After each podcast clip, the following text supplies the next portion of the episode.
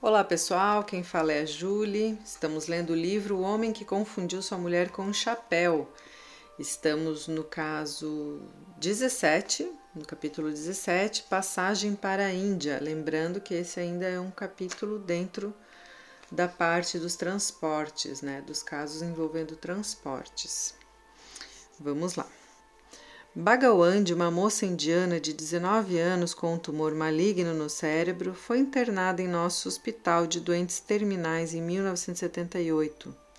O tumor, um astrocitoma, manifestara-se pela primeira vez quando ela estava com 7 anos, mas era na época de baixa malignidade e bem circunscrito, permitindo uma ressecção completa e o retorno da função normal e possibilitando a Bhagawan de voltar à vida normal.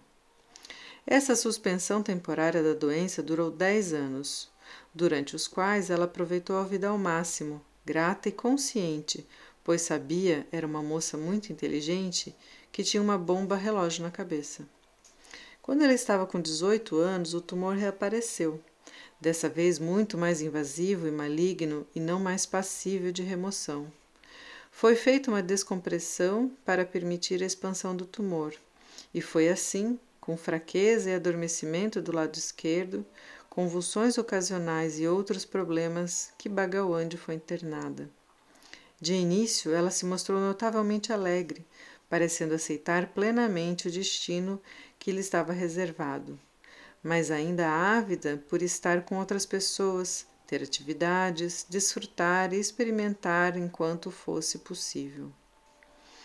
À medida que o tumor foi avançando em direção ao lobo temporal e a descompressão começou a se tornar protuberante, administramos esteroides para reduzir o edema cerebral. Suas convulsões adquiriam maior frequência e ficaram cada vez mais estranhas. Os ataques originais eram convulsões do grande mal, e esses ela continuou a apresentar ocasionalmente. Seus novos ataques tinham um caráter totalmente diverso. Ela não perdia consciência, mas parecia estar sonhando, e sentia que estava. Era fácil verificar e comprovar por EEG que ela passara a ter convulsões no lobo temporal frequentes, as quais, como ensinou Rowling Jackson, muitas vezes caracterizavam-se por estados oníricos e reminiscência involuntária. Logo, esse vago estado onírico assumiu um caráter mais definido, concreto e visionário. Passou a ter a forma de visões da Índia, paisagens, aldeias, casas, jardins que Bagawande reconhecia de imediato como lugares que ela vira e apreciara quando criança. Isso a perturba? perguntamos. Podemos mudar a medicação? Não, ela respondeu com um sorriso sereno. Gosto desses sonhos, eles me levam de volta para casa. Às vezes havia pessoas, em geral seus parentes ou vizinhos da aldeia natal, em outras ocasiões havia conversas, cantos ou danças. Uma vez ela estava na igreja, outra em um cemitério, porém com maior frequência havia as planícies, os campos, as plantações de arroz próximas da aldeia, suaves colinas que subiam até o horizonte. Todas essas manifestações seriam convulsões do lobo temporal? De início parecia ser esse o caso, mas depois não tivemos tanta certeza, pois os ataques do lobo temporal, como salientou Hullin Jackson e o Penfield, pôde confirmar por estimulação do cérebro exposto em ver reminiscência. Tendem a apresentar um formato bastante fixo, uma única cena ou música, repetida invariavelmente, acompanhada de um foco igualmente fixo no córtex. Os sons de Bagawande, por outro lado, não eram assim fixos, apresentando panoramas sempre em mudança e dispersando as paisagens que ela via. Estaria ela então intoxicada e com alucinações devido às altas doses de esteroides que lhe administrávamos? Isso parecia possível, mas não podíamos reduzir os esteroides. Ela entraria em coma e morreria em poucos dias. e a chamada psicose de esteroides, com frequência marcada pela excitação e desorganização, enquanto Bhagawandi estava sempre lúcida, quieta e calma. Seriam então, no sentido freudiano, fantasias ou sonhos? Ou o tipo de loucura onírica ou onirofrênia que pode ocorrer às vezes na esquizofrenia? Também disso não podíamos ter certeza, pois, embora houvesse uma espécie de fantasmagoria, todos os fantasmas eram claramente recordações. Ocorriam lado a lado com estado de alerta e consciência normais. Julian Jackson, como vimos, fala em duplicação de consciência e não evidenciavam uma catexia excessiva nem eram carregados de impulsos arrebatados.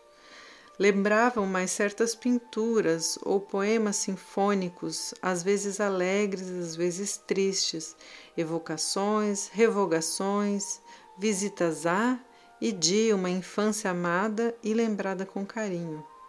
Dia a dia, semana a semana, os sonhos, as visões surgiam com maior frequência, tornavam-se mais intensos, já não eram mais ocasionais, ocupavam a maior parte do dia. Nós havíamos extasiada, como em um transe, os olhos ora fechados, ora abertos, porém sem ver, e no rosto sempre um sorriso tênue, misterioso. Se alguém se aproximasse dela ou lhe pedisse algo, como as enfermeiras precisavam fazer, ela respondia de imediato, com lucidez e cortesia. Mas havia, mesmo entre o pessoal de espírito mais prático do hospital, a sensação de que ela estava em outro mundo e de que não a devíamos interromper. Eu compartilhava esse sentimento e, embora estivesse curioso, relutava em per perscrutar. Uma vez, só uma vez, perguntei: Bagawande, o que está acontecendo? Estou morrendo, ela respondeu. Estou indo para casa.